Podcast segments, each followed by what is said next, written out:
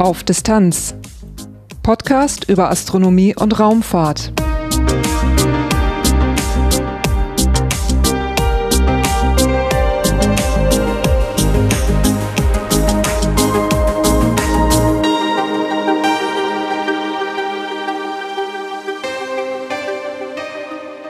Hallo und willkommen bei Auf Distanz.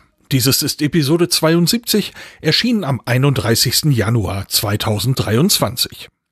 Am 20. Januar 2023 konnten Pablo Bayen und ich die Raumsonde JUICE in einem Rheinraum besuchen. Das war bei Airbus in Toulouse. In dieser Episode berichten wir, wie wir das erlebt haben, und dazu gibt es Interviews mit dem ESA Missionsmanager, dem ESA Project Manager und dem lokalen Projektleiter von Airbus. Dazu gibt es auch noch ein Wiederhören mit Kai Nöske. Danach gibt's wie immer noch Kurzinfos zum Podcast selber. Durch die Sendung führt sie Lars Naber, mit dabei ist dieses Mal Pablo Bayen. Titelthema 20. Januar 2023. Ich melde mich aus der französischen Stadt Toulouse und ich bin nicht alleine. Bei mir ist der Pablo. Hallo Pablo. Hallo Lars, schön mit dir unterwegs zu sein. Das ist verflixt lange her, dass wir so uns gegenüber saßen und in Mikrofone sprachen. Ja, genau. Also mit, mit den Mikrofonen ist wahrscheinlich der richtige, der, der, der wesentliche Aspekt dabei, weil zusammen unterwegs waren wir ja vor gar nicht allzu langer Zeit noch, aber nicht in Sachen Podcast, nicht in Sachen Raumfahrt.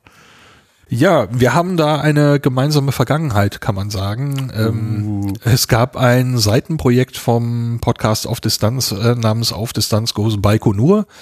Und da habe ich mit dir, Pablo, und dem Peter Kohl, der leider heute hier nicht dabei sein kann, aus Baikonur berichtet. Das hatte dann mehr den Charakter eines Reiseberichts. Ein kleines bisschen wird es davon dieses Mal auch geben, dass wir eben hierher gereist sind. Wir haben natürlich Dinge erlebt, wir haben Dinge gesehen, Darüber werden wir sicherlich zwischendurch ein bisschen abschweifen, aber schauen wir mal. Aber ganz wichtig, wer jetzt das Seitenprojekt nicht kennt, äh, kennt auch dich nicht. Magst du dich eben vorstellen? Okay, dann stelle ich mich gerne auch nochmal vor.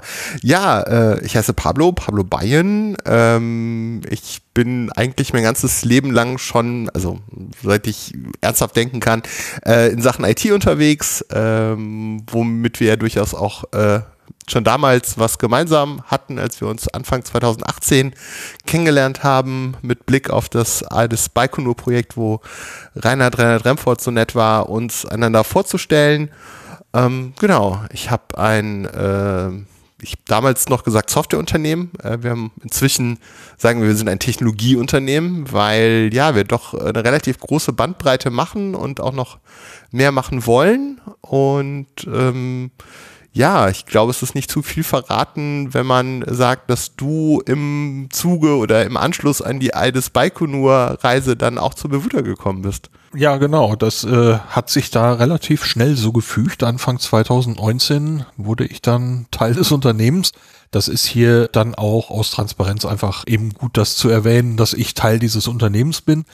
Und wir werden heute sprechen über die Raumsonde JUICE und wo wir gerade bei Transparenz sind, ich glaube, konnte man eben sagen, dass wir heute hier sind, wird eben durch dieses Unternehmen unterstützt, gesponsert, äh, was immer das richtige Wording dafür ist.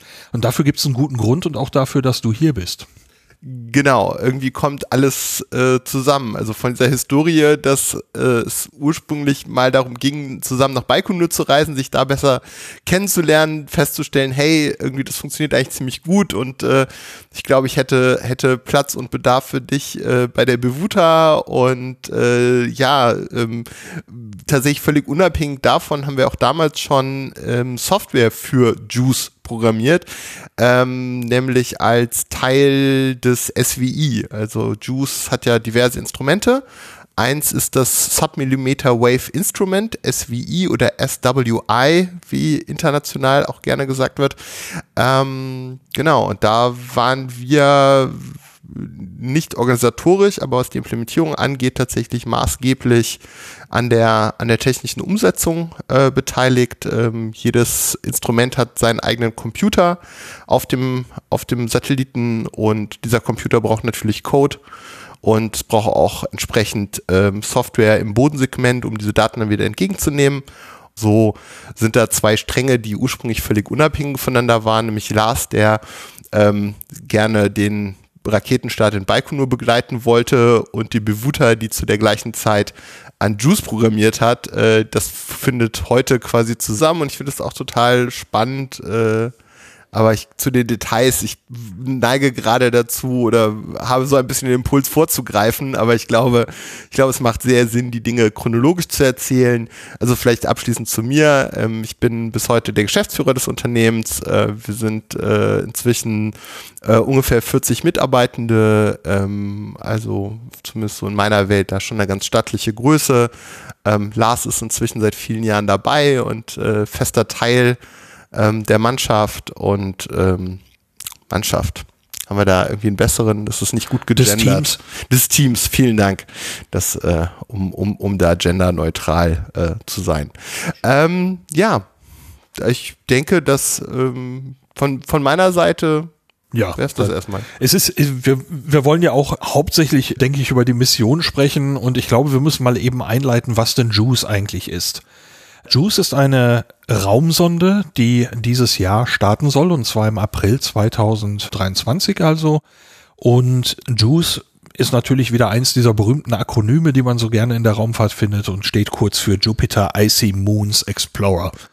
Und da ist schon eine Menge drin, also Explorer, explorieren, erkunden, es geht um Jupiter und eisige Monde.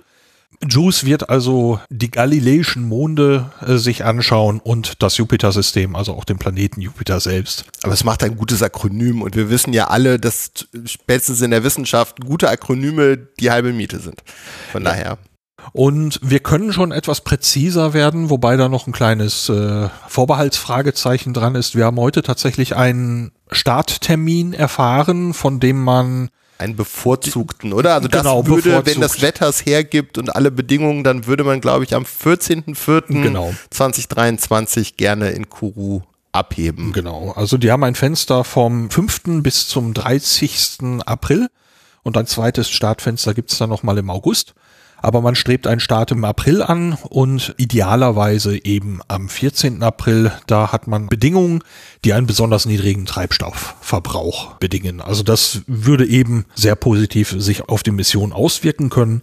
Und deswegen soll's, wenn alles klappt, da soweit sein.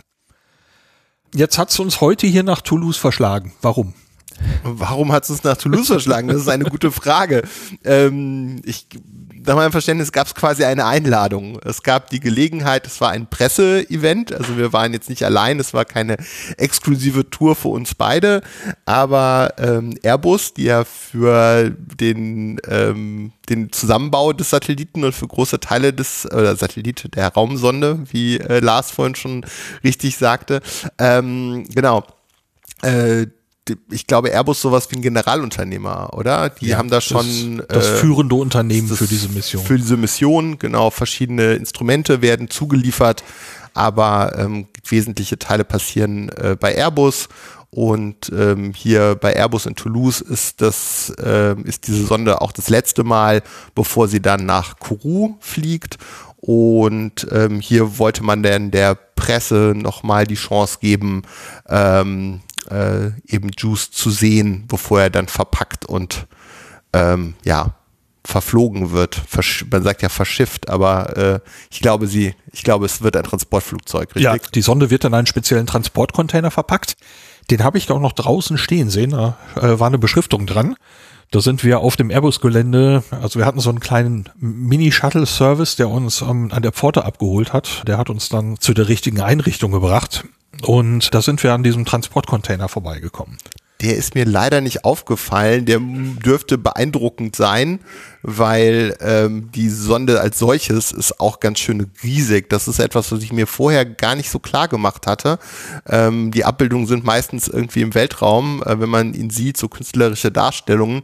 Und äh, da fehlt ja in der Regel irgendeine Proportion. Ja klar, da gibt's dann im Hintergrund irgendwie Europa oder so, also den, den Mond, ähm, aber da ist ja keine Proportion zu erkennen. Und ähm, es, ich hatte ihn mir immer als eher als eine kleine Raumsonde vorgestellt.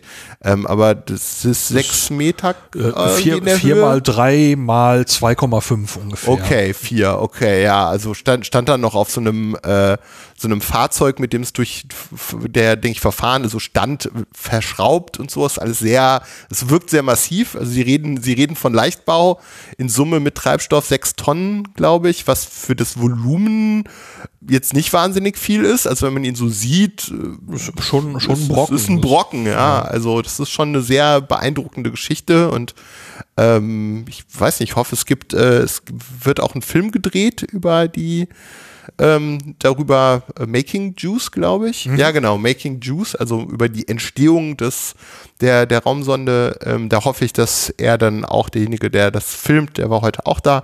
Ähm, ich hoffe, dass er bei der Verladung dabei ist, äh, weil ich, das stelle ich mir nochmal spannend vor, weil das ist ja doch, also ich glaube, aufrecht wird man ihn mit äh, Verpackung und äh, allem, glaube ich, in kein Transportflugzeug reinkriegen. Was wir heute auch in Anführungszeichen nur gesehen haben, ist der reine Körper ohne montierte äh, Solararrays. Also die Solarzellen werden Kommt ja auch noch dazu. angebracht ähm, und eben äh, dann zusammengefaltet. Ähm, das alleine sind Riesenteile. Das sind auf jeder Seite zwei kreuzförmige Anordnungen von fünf Panels. Und äh, jedes Panel ist zweieinhalb mal dreieinhalb Meter groß. Das heißt davon zehn Stück. Also man kommt auf eine Gesamtfläche von nicht ganz 90 Quadratmeter Solarzellenfläche.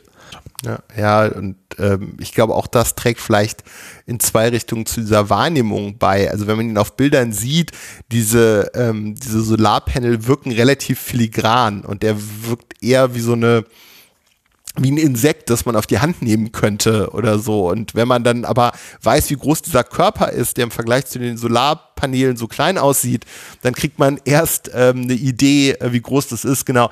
Wir hatten ähm, dann heute eine Darstellung, wo für den Maßstab, also schon in der Präsentation, wo ein Mensch abgebildet war. Ja. Und ähm, das scheint auch nicht die einzige Darstellung zu sein. Lars zeigt mir gerade eine, wo eben auch eine Darstellung aus der Wikipedia, genau. wo zum Maßstab auch ein Mensch daneben abgebildet ist. Und auch da würde ich sagen, äh, Mensch so ungefähr 1,80, ähm, das Ding, finde ich, sieht höher aus als, auch, auch in dieser Darstellung höher aus als vier Meter, weil das wäre nur ungefähr zweimal Mensch.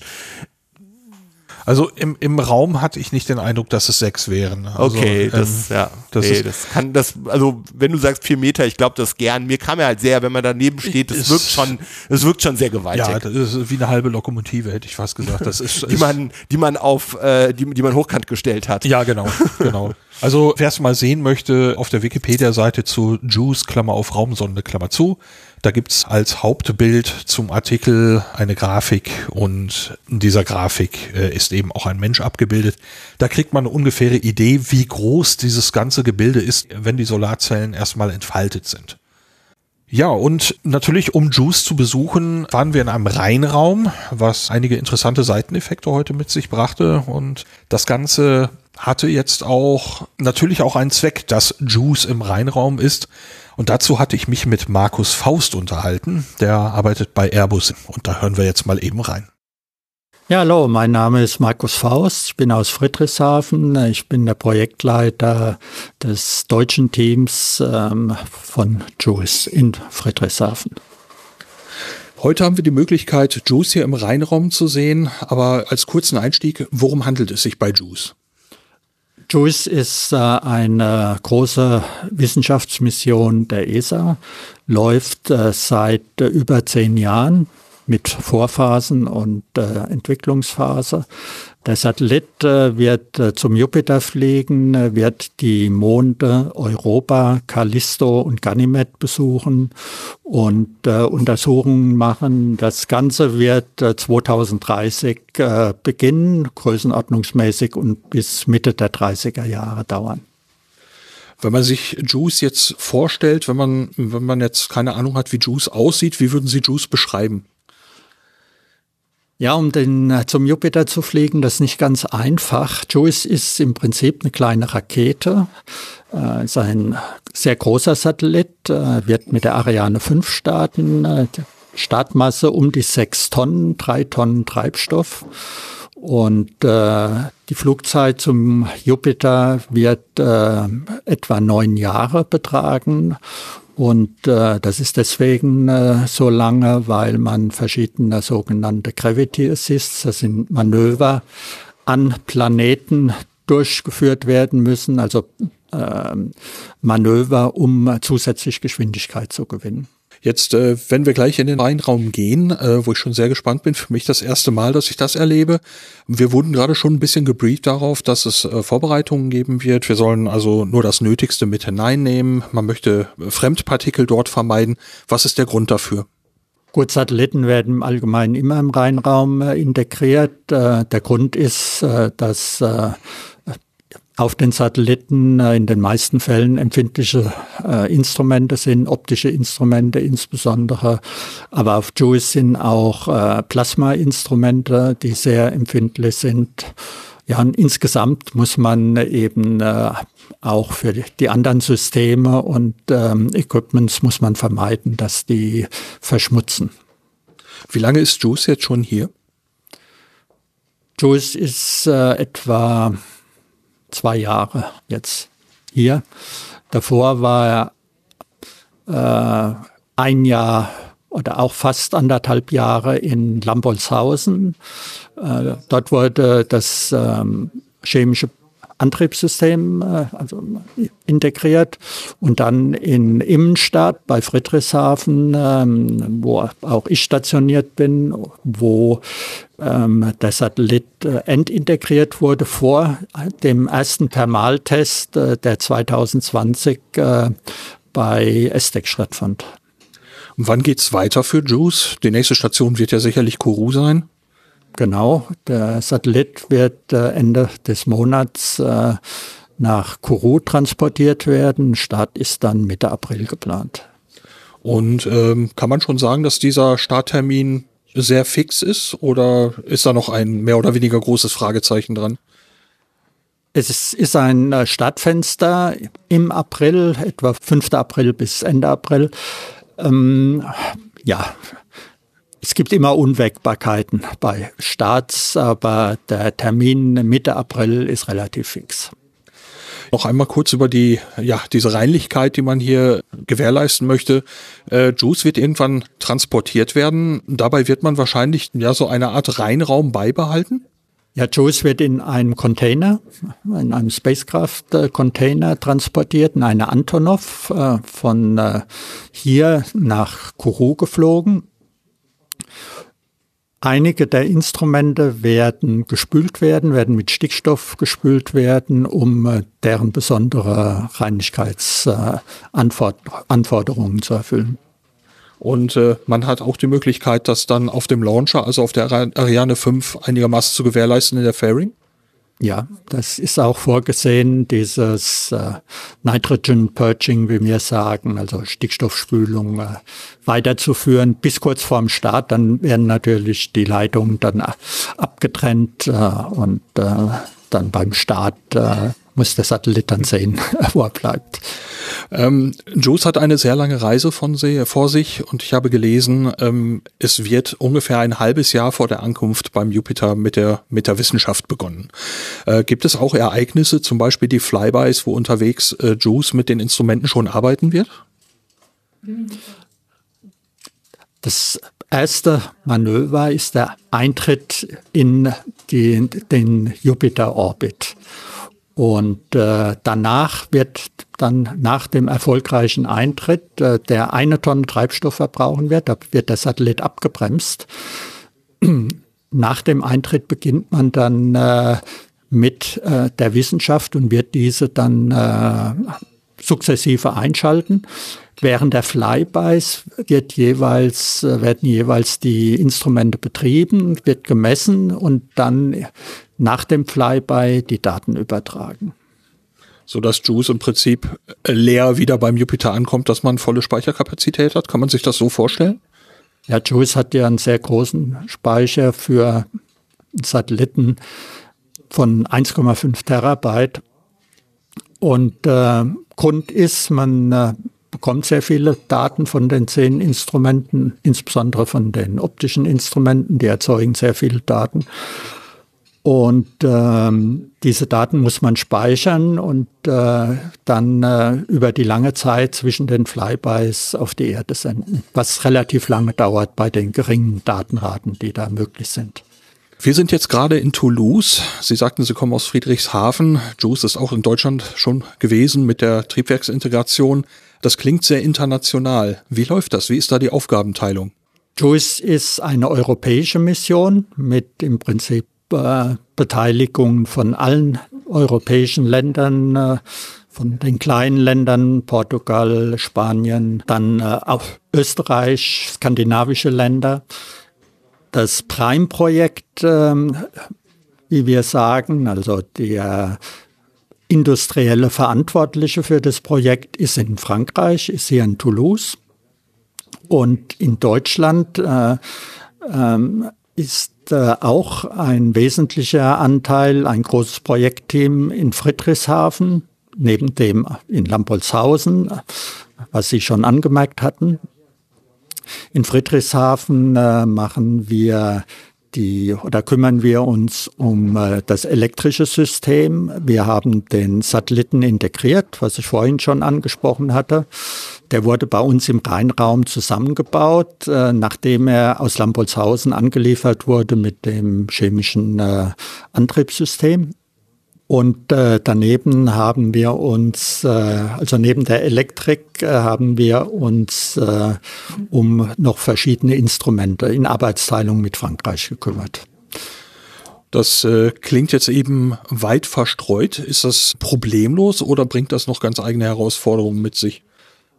Das ist äh, die übliche Arbeitsteilung. Ähm, in Satellitenprojekten es ist kaum ein Land äh, in der Lage, Satelliten ähm, ganz alleine zu bauen. Komponenten kommen aus den verschiedensten Ländern. Es gibt äh, verschiedene Firmen, die sich auf Subsysteme, Equipments äh, spezialisiert haben. Äh, Strukturen äh, kommen äh, und das, das machen, machen alle Raumfahrtfirmen so. Also es ist keine Firma, die ganz alleine einen Satelliten baut. Vielleicht außer, außer Kleinsatelliten. Also das ist man gewöhnt und das läuft. Ja. Und die Projekte sind entsprechend äh, organisiert, äh, dass eben diese verschiedenen äh, Lieferanten koordiniert werden. Soweit das Gespräch mit Markus Faust zum Rheinraum und wie es danach weitergeht mit dem Transport nach Kourou. Und jetzt waren wir dann fällig, in den Rheinraum reinzulaufen. Wie hast du das erlebt? Wie habe ich das erlebt? Ähm, ja, also hm, Gute Frage. Bei Rheinraum habe ich mir erstmal was Kleineres vorgestellt. Also ich äh, war schon mal im Rheinraum. Da ging es um ähm, Herstellung von Arzneimitteln, ähm, also ganz anderer Kontext und auch durchaus eine Produktionssituation, aber ein Rheinraum irgendwie ein größeres Wohnzimmer oder zwei oder drei. Ja, also irgendwie was, was noch vergleichsweise überschaubares. Das war so das eine. Dann ein spannender Aspekt, ähm, wir mussten unsere Ausrüstung abgeben, die wurde gereinigt durch Personal von Airbus.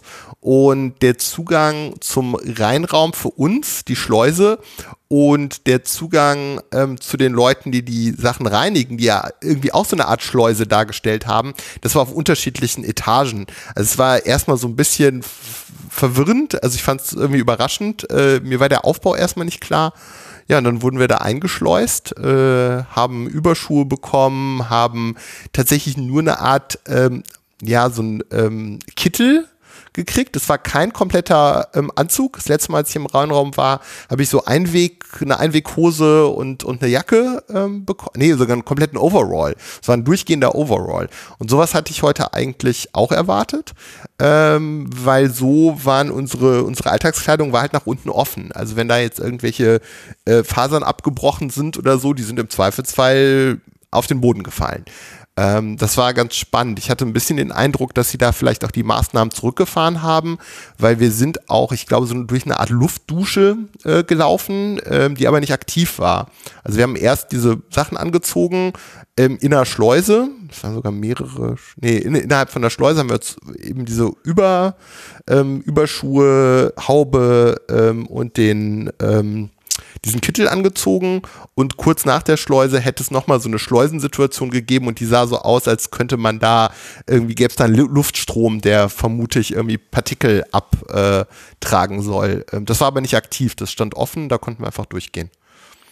Das war, war auch so eine Art Ampel dran. Das war alles auf grün, wobei Leute schon drauf aufgepasst haben, ob wir noch irgendwas in den Händen hatten und so weiter. Es durften also auf keinen Fall Mobiltelefone mit hineingenommen werden. Was wir aber durften, waren eben Aufnahmeequipment. Also ich habe zum Beispiel den Rekorder dabei gehabt, auch wenn ich ihn dann drin nicht genutzt habe. Und eine kleine Kompaktkamera und du hattest deine Kamera ja auch noch dabei. Genau, ich hatte meine Kamera dabei. Das, äh, das war sehr freundlich. Die war danach sehr ordentlich gereinigt. Ähm, das war jetzt nicht so unpraktisch. Ähm, ja, also, mm, also ich habe da zu wenig Ahnung von, um das beurteilen zu können, aber mir kamen manche Maßnahmen irgendwie hatte ich so ein bisschen das Gefühl, dass es so ein etwas Ungleichgewicht hatte. Also auf der einen Seite durften wir auf gar keinen Fall Handys mit reinnehmen. Was ich sonst in meinen Hosentaschen hatte, ähm, hat, hat sich keiner für interessiert. Ähm, und, äh, die, und, und das, die sonstige Ausrüstung musste gereinigt werden. Allerdings die Damen, die da in der Reinigung waren, ähm, dieser Raum, in dem gereinigt wurde, der war direkt offen zum Aufzug hin. Also da war jetzt keine, nochmal irgendeine Form von Abdichtung oder ein offensichtlich irgendwie ein Abzug. Also wie gesagt, ich bin weit davon weg, mir da irgendwie ein Urteil anzumaßen, aber irgendwie wirkte das auf mich etwas inkonsistent. Also diese auf der einen Seite gefühlt relativ hohe Hürden und Maßnahmen und auf der anderen Seite lief ich dann mit meiner Alltagsjeans, die ich draußen anhatte, da rum und ja, irgendwie war das interessant. Ja, also wie, wie das, wie die Idee dahinter ist, hat sich mir auch nicht erschlossen. Aber ich habe tatsächlich das Gefühl, dass das nochmal ein Thema sein könnte für eine Podcast-Episode, wie diese Maßnahmen funktionieren, was man dort macht und warum. Das würde mich auch sehr interessieren. Also ich verstehe auf der einen Seite, dass ähm, man nicht möchte, dass sich da Staub absetzt, weil der ist natürlich irgendwie könnte zu Kurzschlüssen führen und also ne, man, dass man eine, dass man eine saubere Raumsonde haben will, das verstehe ich und gleichzeitig habe ich dann das Gefühl, ja irgendwie halt wie gesagt diese un, also es war jetzt, man hatte jetzt keine mein Gefühl war nicht, dass man da eine extreme Vorsicht, insgesamt eine extreme Vorsicht walten lässt. Nur so bei einzelnen Aspekten, die waren dann irgendwie besonders wichtig. Naja. Ja, aber du sagtest so, du hast einen kleineren Reihenraum erwartet. Was hat dich denn dann ereilt, als du den betreten hast? ja, äh, Industriehallen und, und plural, also nicht nur eine. Ähm, eine Halle konnte man von dem Besucherraum, äh, wo, wo dieses Event äh, stattgefunden hat, ähm, zwei, drei Stockwerke weiter oben, konnte man runtergucken. Ähm, da hatte man schon so einen Eindruck von einer Halle, relativ schmal in einer Dimension, aber sehr hoch und scheinbar sehr breit. Ähm, aber da dachte man schon so, ja, es ist äh, sehr anständig. Da stand auch wohl ein Telekommunikationssatellit genau. in dem Fall. Der war deutlich höher. Vielleicht hatte der dann eher so die sechs Meter, könnte ich mir das vorstellen. Das würde ich sagen, ja. Der war, äh, genau, der war, würde ich, wenn, also stand so hochkant. Ich denke, die Grundfläche könnte ähnlich gewesen sein wie Juice. Äh, vielleicht ein bisschen größer, aber er war vor allem eine ganze Ecke höher. Und das war schon sehr beeindruckend. Und dann deutete irgendjemand, ja, Juice, den kann man nicht sehen, aber der steht da drüben. Ja, so quasi auf der anderen Seite vom, vom Fenster, nur ein bisschen weiter rechts, so dass man ihn nicht erkennen konnte. So hatte ich diese Beschreibung wahrgenommen. Und dann kommen wir da rein und dann steht tatsächlich links ziemlich zu Beginn an dieser eine.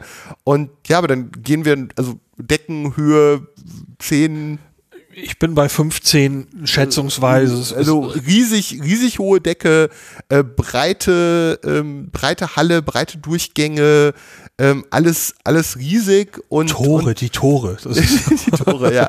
Und dann sind wir da, also von der Schleuse bis zum, ähm, bis zu, bis zu Juice.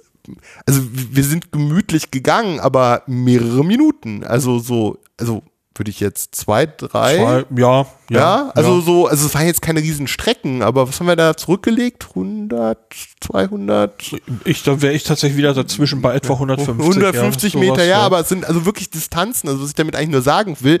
Also das waren mal mindestens zwei Hallen, die quasi durch eine dritte verbunden war. Also es war mehr, also Verbindungsgang würde ein falsches Bild, weil das war genauso hoch, ja. es war breit, äh, da wurde wohl nicht gearbeitet, sondern es hat im Wesentlichen mehrere Hallen miteinander verbunden. Es war aber seinerseits riesig. Ja. Also, ähm, also es hatte alles enorme Dimensionen, also mit, äh, mit Wohnzimmern oder handelsüblichen Wohnungen ähm, ist da im Vergleich nichts mehr zu wollen gewesen. Es waren halt Industrie, es war eine Reinraum-Industriehalle. Ja, also das alles gehörte zu diesem Reinraum und was mir aufgefallen ist, also mir wurde wahnsinnig warm da drin. Also auch vielleicht auch zusammen mit diesem mit Hittel, der, der so eine etwas Kunststoffanmutung hatte. Also mir, mir ist unangenehm warm geworden, während wir da waren. Ich denke, ungefähr eine Stunde waren wir da drin, würde ich sagen. Das könnte gut hinkommen. Ähm, also ich war, war dann von der Luft und so an, fand ich es gut, als wir wieder draußen waren. Aber natürlich war es drin großartig, weil wir kamen wirklich nahe dran an eine Raumsonde, die zum Jupiter fliegen wird. Das hat mich wohl, wohl gepackt. Das, also ich würde sagen, so die, die Stelle, wo man am nächsten dran kam, waren so ungefähr drei Meter Abstand. Das mag sein, da, ja, also die Leute waren da auch sehr respektvoll. Also es hat sich jetzt keiner, ich glaube, da war so ein Flatterband, oder? Ja. Ich habe es gerade gar nicht mehr so ganz vor Augen, aber es haben die Leute sich jetzt nicht am Flatterband gequetscht. Das hätte auch nicht viel gebracht, weil eben der Abstand so niedrig war, also klein war, dass du, wenn du mit dem Sockel, der bestimmt nochmal ein Meter war oder so, Sockel plus äh, Juice fünf Meter, also wenn du da einen Meter neben dran stehst, dann siehst du halt auch nichts. Ähm, von daher standen die Leute halt alle so ein bisschen weiter weg. Ähm, da gab es eigentlich. Ja, aber man, man ist ja nah dran gekommen. Also es gab überall Leute, die geguckt haben. Es hatte so ein bisschen, finde ich, so eine Museumssituation, wo so in jeder Ecke so ein, so ein Museumswärter steht, äh, dass man oh, auch, ja. auch ja nichts, äh, ja nichts anfasst. Alle sehr höflich, alle sehr freundlich, alle sehr auskunftsbereit, aber man hatte schon auch das Gefühl, ähm, keine, man, war jetzt nicht unbedingt versucht, dumme Dinge zu tun. Ja. Äh, aber das hatte ja auch keiner vor.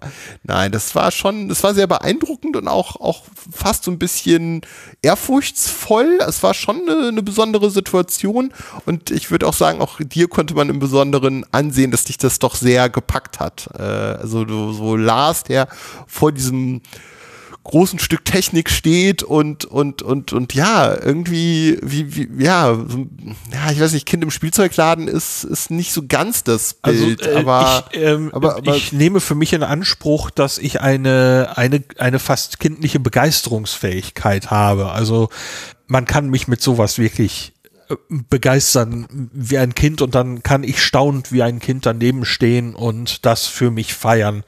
Äh, und ich habe tatsächlich heute sehr gefeiert, äh, neben einem Raumfahrzeug zu stehen, das äh, tatsächlich ins All fliegen wird und dann eben auch eine, eine enorme Distanz zurücklegen wird. Also ähm, Jupiter ist äh, zwischen fünf und fünfeinhalb astronomische Einheiten von der Sonne weg. Ähm, astronomische Einheit, eine ist ungefähr der mittlere, ist der mittlere Abstand der Erde zur Sonne.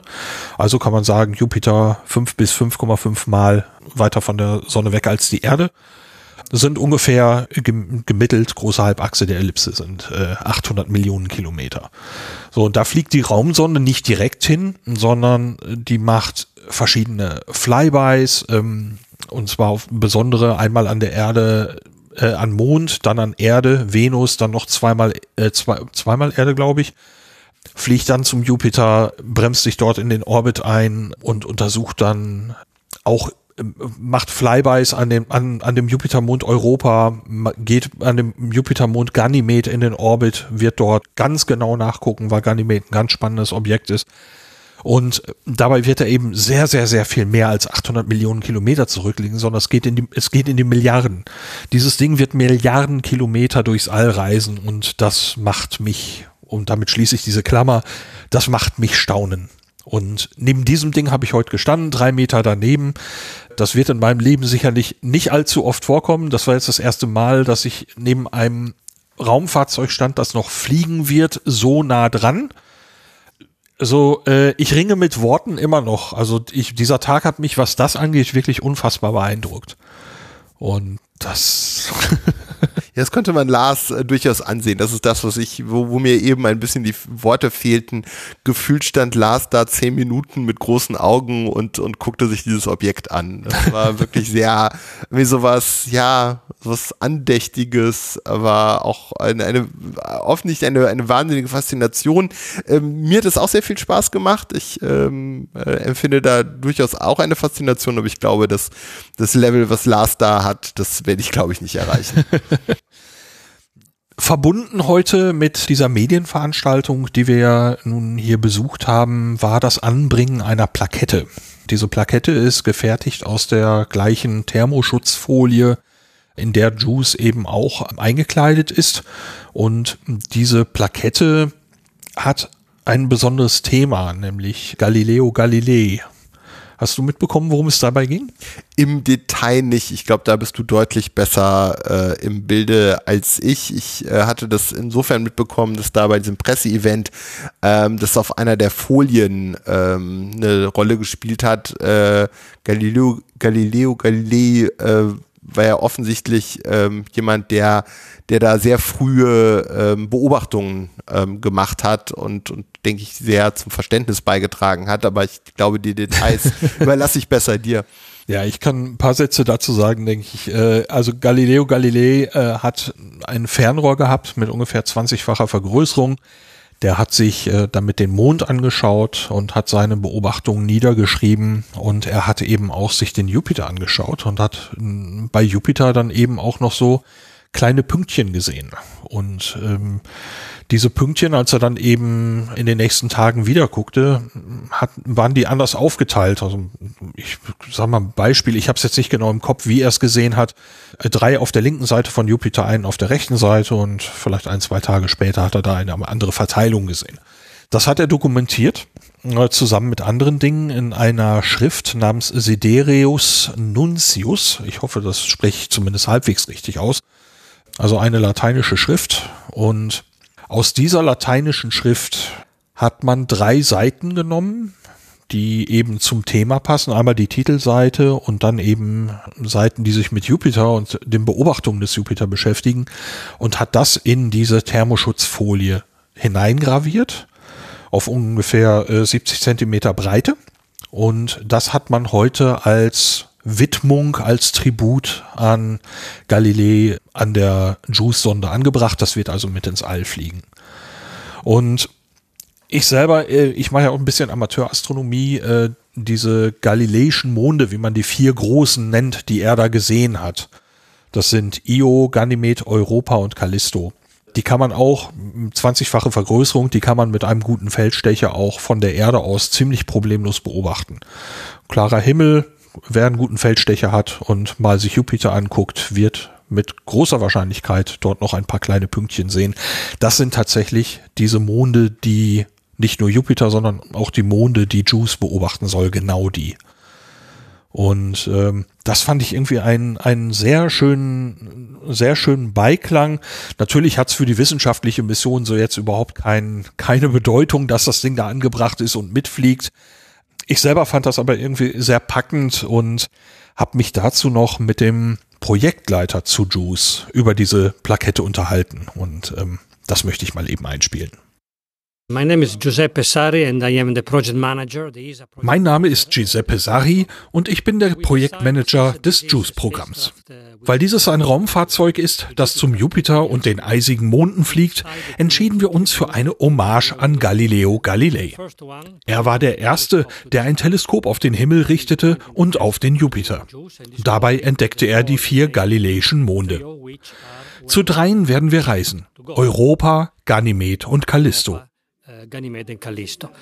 And uh, since we could not name the spacecraft. Wir konnten aber unser Raumfahrzeug nicht Galileo nennen. Es gab schon eines von der NASA, das zum Jupiter geflogen ist, und es gibt das globale Navigationssatellitensystem Galileo. Deswegen haben wir uns für etwas anderes entschieden und dachten, es könnte eine gute Idee sein, das Buch zu nehmen, das Galileo über seine Entdeckung geschrieben hat, das Siderius Nuncius. And to extract from uh, this book a few pages Von diesem Buch haben wir einige Seiten genommen und auf ein Stück Thermofolie graviert, wie sie auch auf der Außenseite der Sonde montiert ist und das dann auch an der Sonde angebracht. So basically what we did was wir also gemacht haben, der Siderius Nuntius enthält drei große Blöcke von Entdeckungen, die Galileo gemacht hat. Er hat den Mond beobachtet und bemerkt, dass der Mond kein perfekter Körper ist und dass er Berge, Täler und Seen hat. Dann hat er das Teleskop auf die Milchstraße gerichtet, von der nicht bekannt war, was sie ist. Er hat entdeckt, dass es eine Ansammlung von Tausenden und Tausenden von Sternen ist.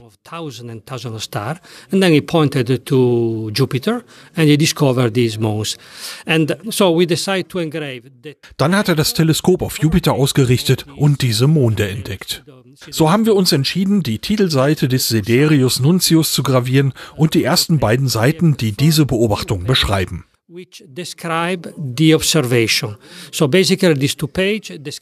Die beiden Seiten beschreiben seine Beobachtung vom 7. Januar 1610 und vom 8. und vom 10. Januar.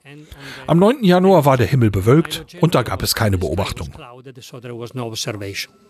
Die Plakette ist ungefähr 70 mal 40 Zentimeter groß.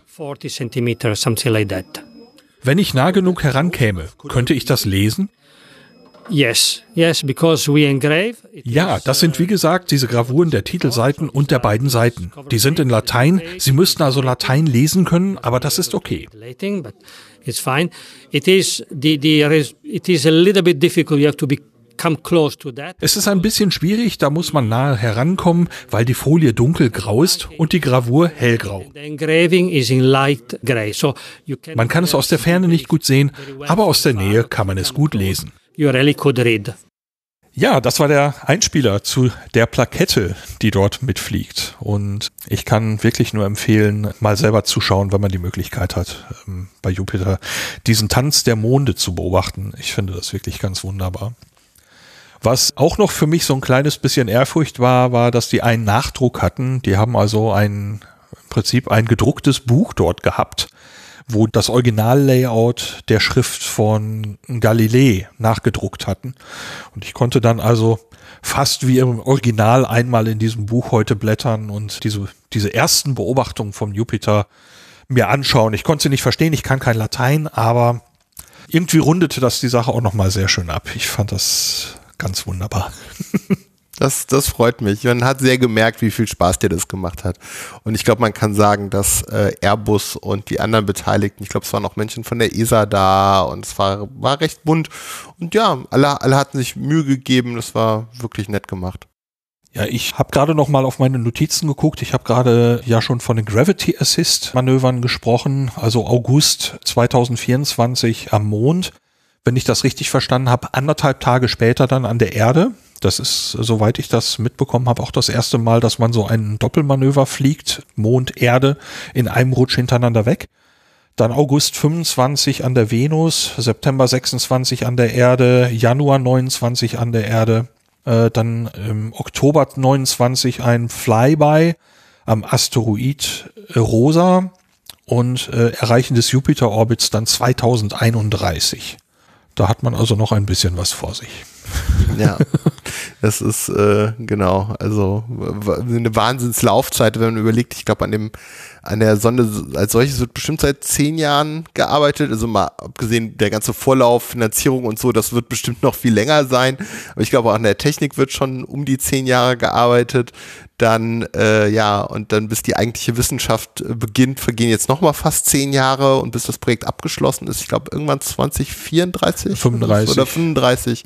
Also eine enorme, eine in, enorme Dauer. Also wirklich ein, ein, ein Marathon von einem Wissenschaftsprojekt. Äh, ja, und gerade diese lange Laufzeit des Projekts hat tatsächlich ein paar Seiteneffekte, zum Beispiel, dass sich das Team unterwegs auch ändern kann und damit eben vielleicht auch Wissen verschwindet.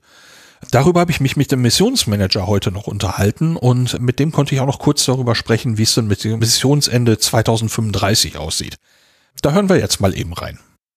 Im Rheinraum habe ich Nicola Altobelli getroffen. Nicola Altobelli ist Mission Manager. Hallo. Hallo. Mission Manager für JUICE. Was ist das für ein Job? Was musst du tun? Ja, Mission Manager heißt, dass man die Verantwortung für die gesamte Mission übernimmt. Äh, allerdings erst nach dem Start. Vor dem Start äh, ist der Projektmanager für die Mission verantwortlich für alle Tests, die noch durchgeführt werden müssen, weil natürlich, wenn wir gestartet sind, können wir nichts mehr richten. Und wenn alles ähm, gut aussieht, alle Systeme reibungsfrei ähm, laufen, dann wird die Verantwortung übertragen und wir, ähm, der Mission Manager kümmert sich äh, kümmert sich um die Operations äh, der Mission und dass die Mission die wissenschaftlichen Ziele äh, erfüllt. Das klingt für mich nach einer wahnsinnigen Verantwortung. Darf ich fragen, wie der Werdegang ist? Wie wird man Mission Manager für so eine Mission? Also ich habe natürlich ähm, Wissenschaft studiert, äh, Physik und ähm, ich wurde von der ESA 2007 eingestellt. Ich habe auf die Mars-Mission gearbeitet, äh, Mars Express, ähm, die Rosetta-Mission, auch bei NASA-Missionen sowie Cassini. Und ähm, dann habe ich mit JUICE angefangen, schon 2012. Das war erstmal so nur Teilzeit. Und ähm, es wurde dann langsam zu meiner Hauptbeschäftigung und äh, ich wurde vor anderthalb Jahren ähm, als Mission Manager äh, gewählt. JUICE ist eine Mission, die, man merkt schon, äh, es gibt jetzt äh, zehn, elf Jahre schon Vorlauf. Ähm, der Flug alleine wird etliche Jahre dauern. 2035 soll dann, glaube ich, Schluss sein. Über diese lange Zeit wechseln Teams ja auch mal. Das heißt, äh, Menschen gehen weg, neue Menschen kommen wieder, kommen hinzu. Wie behält man da das Wissen beisammen? Ja, das ist eine große Herausforderung der Mission, dass man über acht Jahre Flug äh, zum Jupiter die Expertise behält. Ähm, das ist so wie ein Schiff, wo die Besatzung äh, ständig als Team arbeiten muss äh, und wir müssen viel Wert auf Training setzen. Wir müssen auch aufpassen, dass die ganze Zeit die Experten da sind, die bestimmte Systeme gut kennen und die äh, richtige technische Lösungen finden können, falls wir ein Problem haben. Also das ist tatsächlich etwas, was alle Missionen, die zum äußeren Sonnensystem fliegen, gemeinsam haben. Und äh, wir haben schon die Erfahrung von der Cassini-Mission, von der Rosetta-Mission, äh, um mit dieser Lage äh, richtig umgehen zu können. Wie sieht denn der Alltag aus? Also wenn jetzt JUICE gestartet worden ist und lange Zeit geflogen ist, dann wird irgendwann nähe Jupiter ähm, die Wissenschaft losgehen. Wie sieht dann der Alltag im Missionsmanagement aus? Also während der nominellen Mission werden die Operation äh, extrem ähm, ähm, aufwendig sein. Äh, wir werden wichtige Events ähm, haben, regelmäßig. Zum Beispiel, wir werden nah am Jupiter äh, fliegen, wir werden Vorbeiflüge an den Eismonden durchführen und all diese Events müssen sorgfältig geplant werden, damit die Wissenschaft ähm, auch gemacht werden kann. Und der Alltag sieht so aus, dass man das Planning, das Science Planning der Mission immer im Auge behält, damit die Wissenschaftler all diese zehn Instrumente, die wir an Bord haben, dass die Bedingungen bekommen, die sie brauchen, um die beste Wissenschaft zu, ähm, zu, zu machen. Und das bedeutet, es gibt äh, Stundenpläne, vorgeplante Events, von denen man dann das Ziel eigentlich die ist, dass die erreicht werden? Ja, genau. Man fängt mit einem strategisch, strategisches Planning an und äh, man geht nach und nach ins Details, ja, bis man das taktische Planning erreicht, äh, wo man wirklich die Sequenzen von jedem Instrument äh, hochschickt zum, zum Satelliten. Und das ist ein langer Prozess. Ähm, es werden sehr viele Leute involviert, ähm, von den Wissenschaftlern, die die Requirements und Herausforderungen haben, bis zu den Technikern, die die letzten Bits äh, des Plans eigentlich äh, hochladen. Jetzt ist der Jupiter schon äh, sehr weit weg. Man hat lange Signallaufzeiten. Sehr viel muss die Raumsonde wohl auch autonom entscheiden oder die Software muss für alle möglichen Begebenheiten vorgeplant sein. Jetzt gibt es irgendwann wahrscheinlich Fenster, in denen Daten zur Erde geschickt werden. Wie funktioniert das? Ja, einmal im Tag, ähm, einmal pro Tag ähm, schickt man die Daten zur Erde, man dreht die Sonde Richtung Erde und man benutzt die äh, Hauptantenna, diese 2,5 äh, Durchmesser Antenna, die man hat, um ungefähr je nach Entfernung zur Erde 1,4, 1,5 Gigabits äh, zu schicken pro Tag. Ja. Und wir müssen das natürlich sorgfältig planen, weil die, ähm, die Memorie an Bord äh, des Satellitens beträgt ein Terabits. Und bei dem Vorbeiflug zum Beispiel von Europa werden gleich 70 bis 80 Gigabits aufgenommen, ja, innerhalb wenigen Stunden. Ja, und das dauert dann natürlich zwei, zweieinhalb Monate, bis alle Daten ähm, zur Erde geschickt werden. Ähm, das ist eine der Herausforderungen der Mission, die Entfernung zur Erde und die, die Datenrate, die wir uns erlauben können. Äh, das müssen wir natürlich sehr, sehr sorgfältig planen, damit neue Beobachtungen immer äh, aufgenommen werden können. Mit welchen Empfangsanlagen wird man die Daten von JUICE empfangen? Ist das das S-Track-Netzwerk? Ja, also wir benutzen ähm, hauptsächlich das S-Track-Netzwerk. Äh, wir haben diese 35 Meter äh, Durchmesser Antenne in Malargüe in Argentinien. Äh, dazu kommen die Antennen in, ähm, in äh, Australien und in Madrid. Und wir nützen auch gelegentlich die, ähm, das Deep Space Network der NASA. Ähm, die haben auch diese Antenne, diese 70 Meter Antenne. Die werden für die kritische Phase der Mission, zum Beispiel nach den Europa-Vorbeiflügen, äh, werden wir auch diese Station in Anspruch nehmen, äh, damit wir mehr Datenrate haben. Hauptziel der Mission ist natürlich Wissenschaft. Hauptsächlich geht es dann los, wenn man dem Jupiter nahe kommt. Man hat einen langen Weg zum Jupiter, man hat mehrere Flybys an Planeten, also den ersten Flyby in Folge an Mond und Erde. Werden dort auch wissenschaftliche Instrumente laufen? Ja, wir werden sogenannte Checkouts von Instrumenten äh, regelmäßig durchführen. Natürlich auch, wenn wir ähm, an den Planeten vorbei sausen, sozusagen. Ähm, das sind gute Gelegenheiten, um Instrumente zu testen. Ähm, und äh, Wissenschaft wird dort auch ähm, gemacht. Zum Beispiel äh, Plasmainteraktion mit dem Sonnenwind ähm, wird ein Thema sein. Äh, und auch werden wir während des Flugs ähm, die, äh, die Theorie von Einstein äh, nochmal überprüfen. Ja, äh, das machen wir sehr oft mit äh, Interplanetmissionen und das wird auch ein Highlight von der, von der JUICE Mission sein, während der interplanetaren Großphase.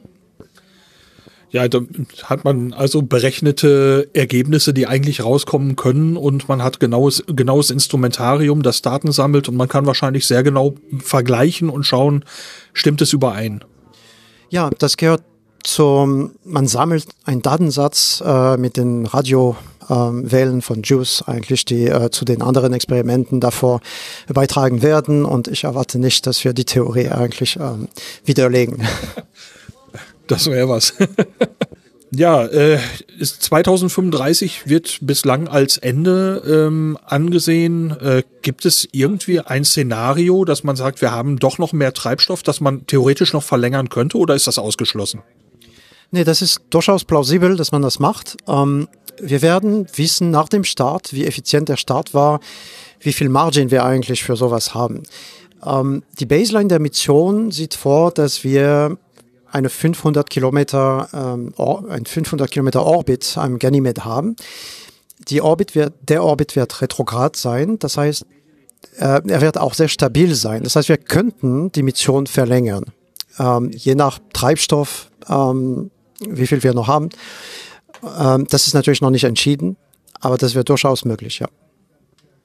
Das Ende der Mission wird sein, dass man Juice auf Ganymed niedergehen lässt und das wird die Raumsonde eben nicht überstehen.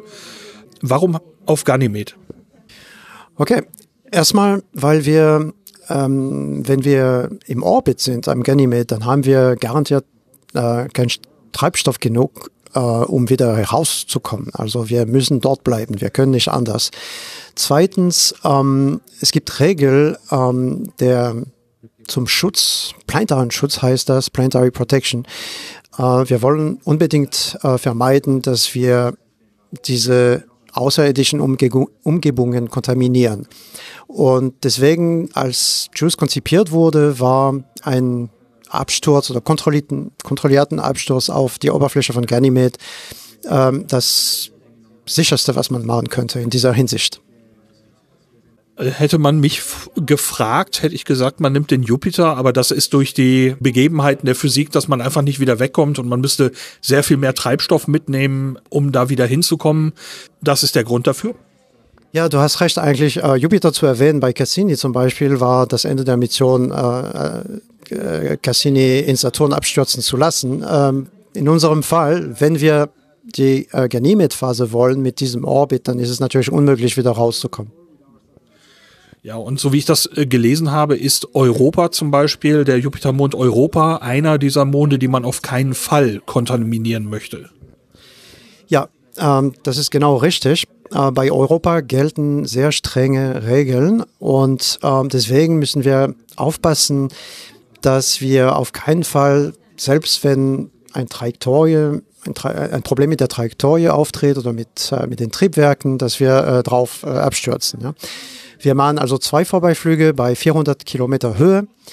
Ähm, bei der NASA-Mission Clipper, die werden mehr Vorbeiflüge machen, einfach deswegen, weil die sich mehr Zeit lassen, um die Ephemeriden äh, des Monden zu kennen, ja, zu vermessen und die können sich dann etwas näher trauen.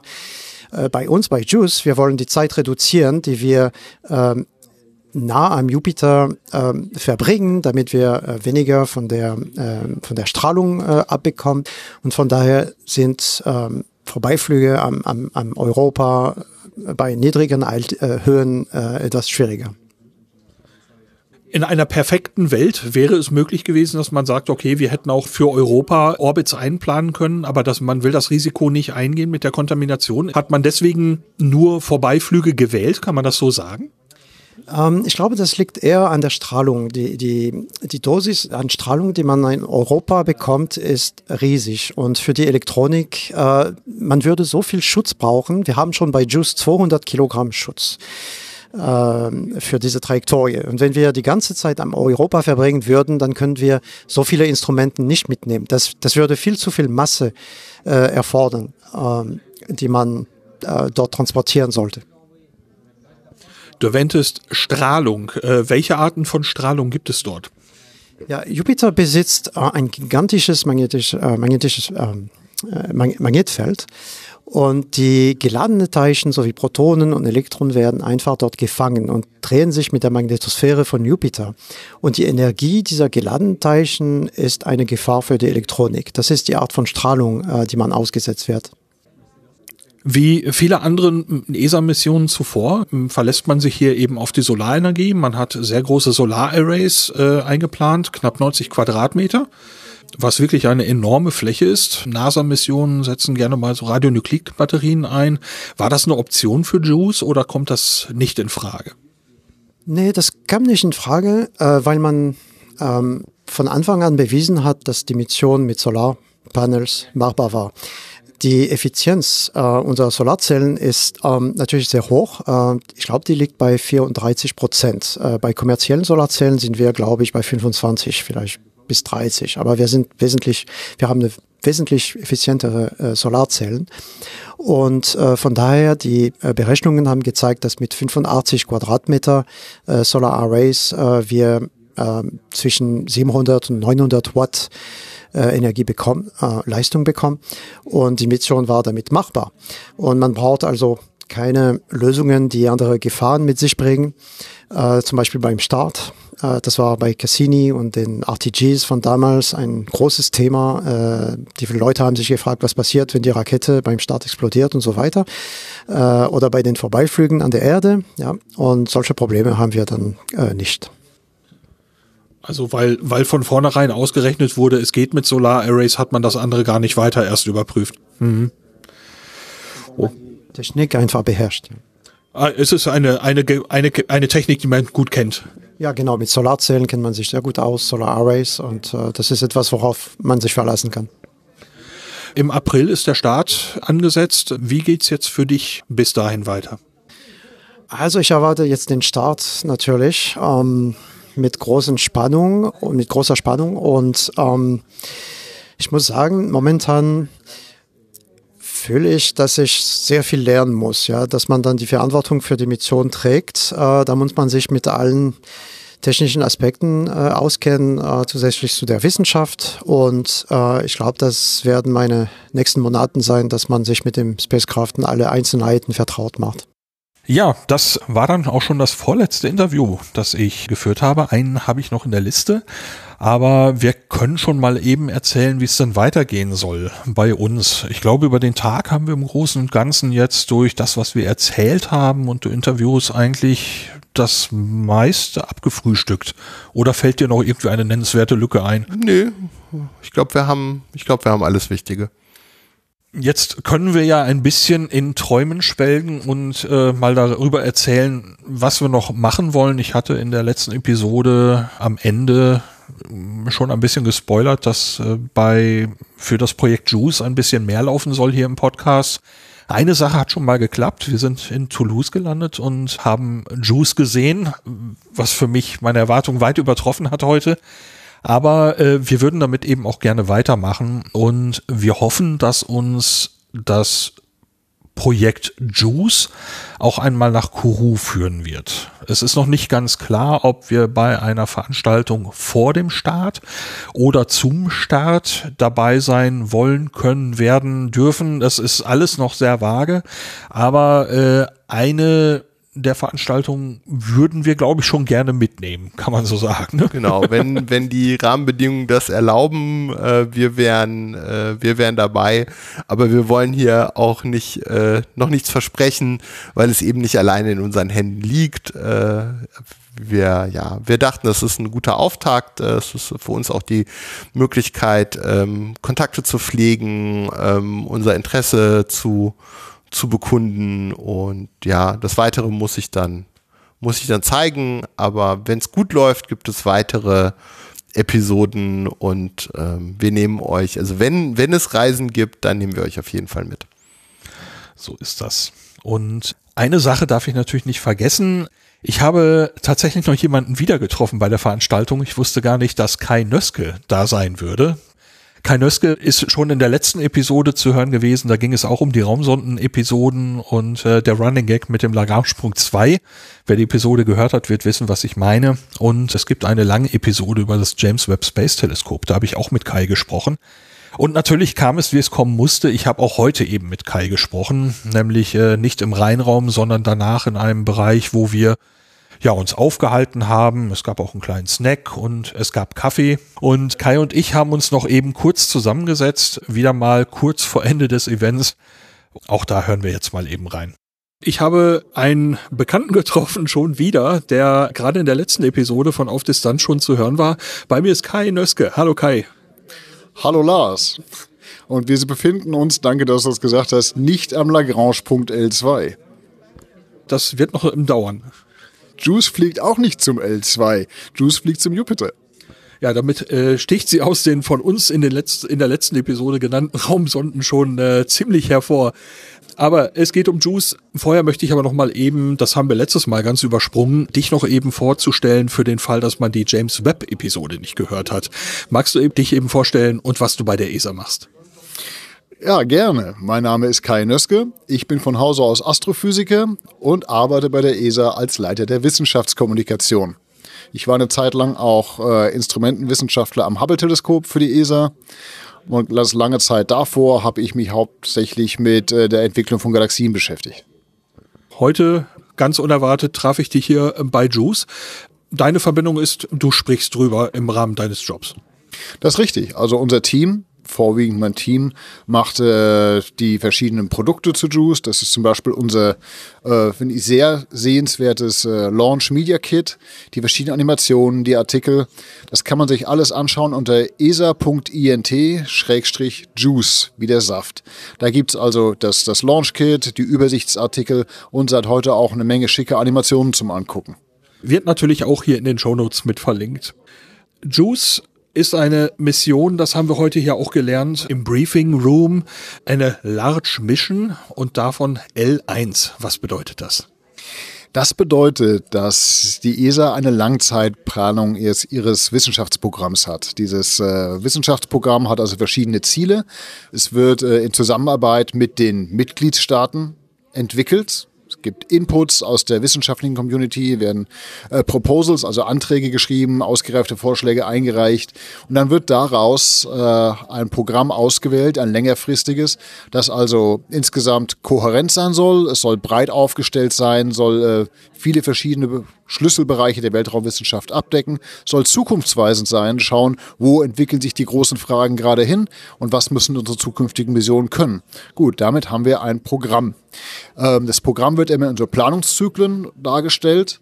Der letzte war jetzt Cosmic Vision, der hieß ursprünglich mal 2015 bis 2025, aber tatsächlich sind die Missionen, die im Rahmen Cosmic Vision starten werden, werden die bis etwa 2035 starten. Der nächste Planungszyklus äh, heißt Voyage 2050. 2050, wie der Name schon sagt, soll also bis in etwa 2050 reichen. Da werden dann die nächsten Themen der, der großen Missionen, aber auch die Technologiethemen, die entwickelt werden sollen, äh, dargelegt. Auch das ist ein, ist ein Prozess, der mit, äh, mit Einreichungen der, der WissenschaftlerInnen aus den Mitgliedstaaten entwickelt wird und hat letztendlich dann ein Manifest, äh, das äh, die, die Route für die nächsten Jahrzehnte vorgibt. L-Class-Mission, L, Large. Es gibt also verschiedene Klassen von, Mission, von Missionen. Innerhalb dieses Cosmic Vision Planungszyklus, in dem wir uns gerade befinden, gibt es drei Large. Äh, die erste davon ist, wie gesagt, Juice. Dann eine größere Zahl von Medium. Das sind zum Beispiel ähm, der Solar Orbiter oder auch äh, Euclid, die dieses Jahr auch starten wird, voraussichtlich im Juli. Und dann gibt es Small-Missionen. Zum Beispiel Cheops, unseren spezialisierten Exoplanetenbeobachter, über den wir beim letzten Mal schon gesprochen haben. Dazu gibt es jetzt noch die Fast Missions, F-Class. Auch darüber haben wir schon gesprochen. Comet Interceptor ist eine solche Mission. Es gibt dann also für jeden Planungszyklus so eine grobe Idee, wie viele, äh, eine grobe Vorgabe, rechnet sich im Wesentlichen aus der Finanzierung, unserem Schlüssel, so viele L-Class-Missionen, so viele M-Class, also Medium, so vieles S, also Small und noch ein paar Fast dazu. Und äh, daraus wird, wie gesagt, dieses Spektrum des Programms zusammen äh, erstellt. JUICE ist unsere erste L-Class-Mission im Cosmic Vision Planungszyklus. Ja, jetzt haben wir gerade äh, die Raumsonde im Rheinraum gesehen. Das ist ja schon ein ziemlicher Kravenzmann. Ich würde mal sagen, so ungefähr drei, so quaderförmig ohne die Solararrays. Ungefähr, würde ich sagen, 3,5 mal 2,5 mal 2,5 Meter ganz grob. Noch ein bisschen größer sogar. Satelliten sehen immer die, die Entfernung, man täuscht sich. Wenn man jetzt ein Maßband dabei hätte, ich glaube, das sind eher so vier mal viereinhalb mal irgendwas. Das steht in unserem Media Kit drin. Ah, da werde ich auf jeden Fall meine Hausaufgaben machen und äh, da nachgucken. Auf jeden Fall großer Brocken. Strahlung war hier heute schon ein Thema im Briefing. Was gibt's für besondere Herausforderungen bei der Mission? Viele. Der Jupiter ist, auch wenn er so, so gutmütig aussieht, ist ein sehr, äh, sagen wir mal, ein sehr aggressives, sehr, ähm, sehr toughes äh, Gebilde mit seiner gesamten Umgebung. Die starken Magnetfelder, die äh, sind schwierig für alle elektronischen sonstigen feinfühligen Komponenten, elektromagnetisch feinfühligen Komponenten. Ähm, wir haben auf dem Weg, da, äh, auf dem Weg zum Jupiter mit thermischen Problemen zu kämpfen. Ne? Zum einen fliegen wir an der Venus vorbei und haben dann sehr hohe Temperaturen auf dem, auf dem, äh, auf dem Spacecraft, auf dem, auf dem Satelliten. Und dann sind wir im Jupiter-System, wo plötzlich die Sonne sehr weit weg ist und wir plötzlich sehr niedrige Temperaturen haben. Das muss das, äh, muss das Spacecraft abkönnen. Eine weitere wichtige Herausforderung ist natürlich, äh, die sehr komplizierte Route. Die, die ESA Mission Operations Leute, die, die äh, die Trajektorien, die also die, die Bahnen berechnen durch Sonnensystem, das ist ja wirklich, es ist ja Wahnsinn. Eine Sonne fliegt für mehrere Milliarden Kilometer insgesamt, macht haarscharfe Vorbeiflüge an, an mehreren Planeten, um Schwung zu holen oder um ihre Bahnebene zu kippen. Und äh, jetzt, so, so wie Juice im Jupiter-System ankommt, wird es insgesamt, muss ich wieder nachschauen, ich glaube 35 oder so Vorbeiflüge an Jupitermonden geben. Das ist eine irrwitzige Zahl in dem sehr komplexen äh, Gravitationsumfeld, äh, das zwischen Jupiter und, und den Monden stattfindet. Ne? Und äh, da ist, da darf nichts schiefgehen. Da muss man muss man praktisch immer ins Bullseye treffen und äh, der Satellit hat viele äh, Manövrierdusen, hat einen großen Treibstoffvorrat. Und man muss genau zu jeder Zeit genau wissen, wo er sich befindet, wie seine Bahn aussieht. Ich, ich finde das ausgesprochen bemerkenswert, dass man es geschafft hat, mit Rosetta auf einem Kometen zu landen. Und dass diese Mission wird von, von ihrer technischen Herausforderung an das Fliegen des Satelliten noch anspruchsvoller sein. Also vom, vom, die KollegInnen vom ESA Operations und ESOC äh, werden ihre Hände damit voll zu tun haben.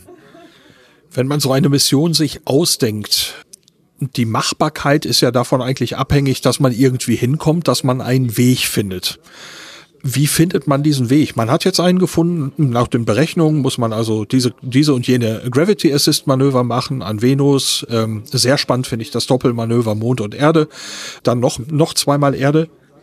Das fällt einem ja nicht zu. Äh, wie sucht man nach so etwas? Also man sagt, wir möchten dahin und wir brauchen Gravity Assist Manöver, das ist klar. Aber wie findet man die? Ganz ehrlich, da muss ich sagen, frag bitte mal die KollegInnen von der Missionsanalyse am ISOC, wie sie das machen mit ihren Tools. Ähm, das sind Leute, die sind für mich noch, noch mehr, sagen wir mal, Aliens, als die, als die Leute, die die Instrumente entwickeln, die für mich auch schon bemerkenswert genug sind. Äh, oder das Raumschiff, das Raumschiff entwickeln. Denn äh, mit einer solchen Präzision Dinge zu berechnen und äh, auch die Tools dafür zu entwickeln, und auch die Verantwortung damit zu tragen, äh, ist etwas, äh, ich stecke selbst nicht tief genug drin, mir sagen zu können, wie es funktioniert.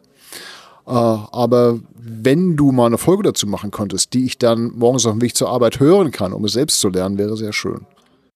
Hier melde ich mich kurz aus der Nachbearbeitung. Kai und ich wurden an dieser Stelle freundlich unterbrochen. Die Veranstaltung war im Ausklingen und wir wurden gebeten, in einem anderen Raum fortzusetzen. Wie geht's denn für dich jetzt weiter bis zum Start?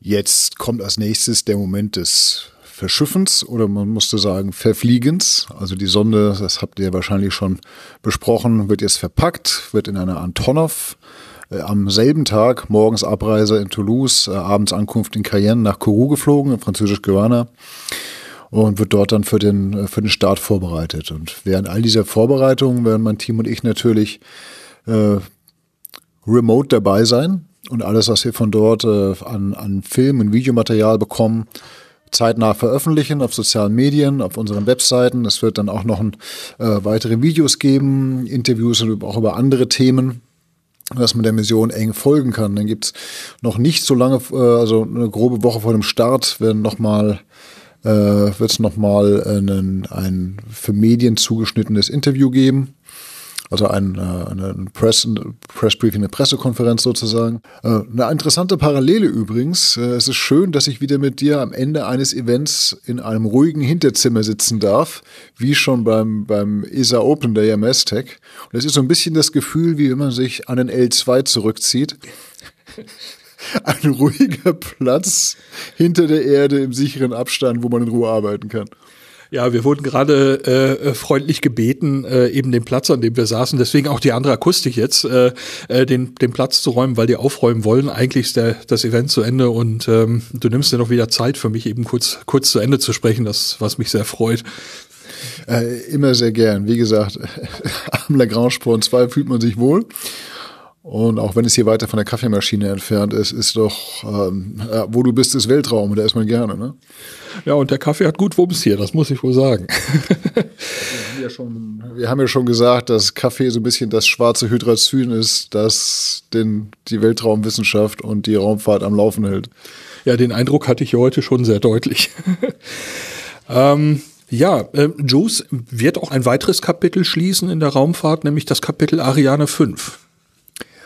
Ja, fast. Also nach, äh, nach augenblicklichem Stand, und dabei wird es bleiben, ist Juice der vorletzte Start einer Ariane 5, ist aber der letzte Start einer, äh, einer ESA-Mission, auch der letzte Start einer Wissenschaftsmission auf der Ariane 5. Es wird also Flug 2, VA 260 sein. Der letzte Flug äh, der Ariane 5 wird VA 261 sein, später in diesem Jahr. Ach, ich hatte es so wahrgenommen, es sei der absolut letzte. Was ist denn der letzte? Das hat sich nochmal geändert. Äh, der letzte Flug, das sind zwei äh, staatliche bzw. kommerzielle Satelliten. Ein deutscher und ein französischer, die dann gestartet werden. Ich glaube, wir sollten zum Ende kommen. Die sind am Zusammenpacken. Danke, dass du auch dieses Mal so wieder kurzfristig Zeit für mich hattest und ganz, ganz viel Erfolg mit der, äh, ich wünsche ganz viel Erfolg mit der Mission. Vielen Dank. Ich freue mich aufs Wiedersehen zum hoffentlich nächsten baldigen Juice-Event oder zu einem Euclid-Event. Euclid wird ja auch dieses Jahr starten. Und dir und deinem, deinem Kollegen Pablo weiter alles Gute mit eurem tollen Podcast. Das war dann noch das Gespräch mit Kai. Und damit ist tatsächlich mein Notizenzettel leer. Wir sind am Ende angekommen, denke ich. Hast du noch irgendwas, was du loswerden möchtest? Nein, nichts, nichts Spezielles. Äh, es ist bisher eine sehr, sehr schöne kleine Tour. Frankreich, äh, glaube ich, meint es gut mit uns. Äh, das ist äh, nett, mal wieder hier zu sein. Nö, schöne Sache. Ich möchte auf jeden Fall eben ein bisschen Dank sagen. Danke an Airbus, dass wir dabei sein durften. Das war wirklich ein, ein ganz tolle, eine ganz tolle Veranstaltung. Danke möchte ich sagen allen, die mit mir gesprochen haben heute. Ähm, die Zeit hatten für Interviews, auch ein bisschen Zwischentür und Angel zeitweise. Wir hatten ja durch die Begehung des Rheinraums eben auch so ein bisschen einen, einen Rahmen, an den wir uns halten mussten. Und ich hatte am Schluss so ein bisschen das Ende des Events gerissen mit dem Gespräch mit Kai und alle waren sehr geduldig. Herzlichen Dank. Und nicht zuletzt, auch wenn ich dich jetzt gerade als letzten erwähne, äh, möchte ich Pablo danken und eben auch, muss ich sagen, dem Unternehmen, das bei dieser Reise unterstützend mit dabei ist und bei dem Projekt über Juice zu berichten. Vielen Dank. Ja, sehr gerne. Äh, mir macht das ja auch Spaß und ähm, ja, äh, tatsächlich so als Unternehmen ähm, nicht, also wir dürfen Dinge auch nicht ohne weiteres aus Selbstzweck machen. Also es ist jetzt hier nicht, nicht nur ein Hobbyprojekt, sondern muss ja auch sagen, dass es auch der Bewuter bereits was gebracht hat. Ähm, wir haben zum einen im Rahmen des äh, Methodisch Inkorrekt Podcasts äh, konnten wir zwei Mitarbeiter direkt und einen weiteren indirekt gewinnen. Ähm, die äh, Addis Baikonur Reise hatte ich zur Bewuta gebracht. Ähm, Mitarbeitergewinnung ist es gibt's nicht umsonst, äh, da muss man was für tun auf allen Ebenen und manchmal lohnt es sich eben auch einen Podcast äh, zu unterstützen. Dafür möchte ich einfach nochmal eben Danke sagen und mal schauen, wie es mit dem Juice-Projekt hier weitergeht. Es wird auf jeden Fall noch Episoden geben, weil wir haben zum Beispiel heute noch gar nicht groß über die Instrumente gesprochen, was Juice eigentlich genau messen wird und wie. Es gibt noch wahnsinnig viel abzudecken und genau das gedenken wir zu tun mit einigen weiteren Episoden. Ich denke, zwei, drei sollen es wohl noch werden und da hoffen wir und freuen wir uns auf bald. Auf Distanz ganz nah. Das war's für diese Ausgabe von Auf Distanz. Durch die Sendung führten sie Lars Naber und Pablo Bein. Auf Distanz ganz nah, das ist jetzt noch abschließend die Rubrik über den Podcast selber. Allzu viel habe ich heute nicht zu erzählen, aber natürlich möchte ich mich bedanken bei Menschen, die diesen Podcast unterstützen. Seit der letzten Episode gab es finanzielle Unterstützung von Sven, Martin und Ralf. Vielen Dank. Derzeit sind schon die nächsten Episoden zur Juice-Mission in Vorbereitung. Wie umfangreich das wird, kann ich derzeit selber noch nicht sagen, aber Pläne gibt es genug. In der nächsten Episode geht es dann wahrscheinlich erstmal um das European Service Module, kurz ESM. Das ist ein Teil des Orion-Raumschiffs, das mit den Artemis-Missionen zum Mond fliegt. Und der Name sagt es schon, es ist der europäische Beitrag zu diesem Projekt. Das erste ESM war mit der Mission Artemis 1 im November und Dezember 2022 unterwegs. Und wenn alles klappt, werde ich in der nächsten Episode davon berichten können. Bis dahin, danke fürs Reinhören und bis bald.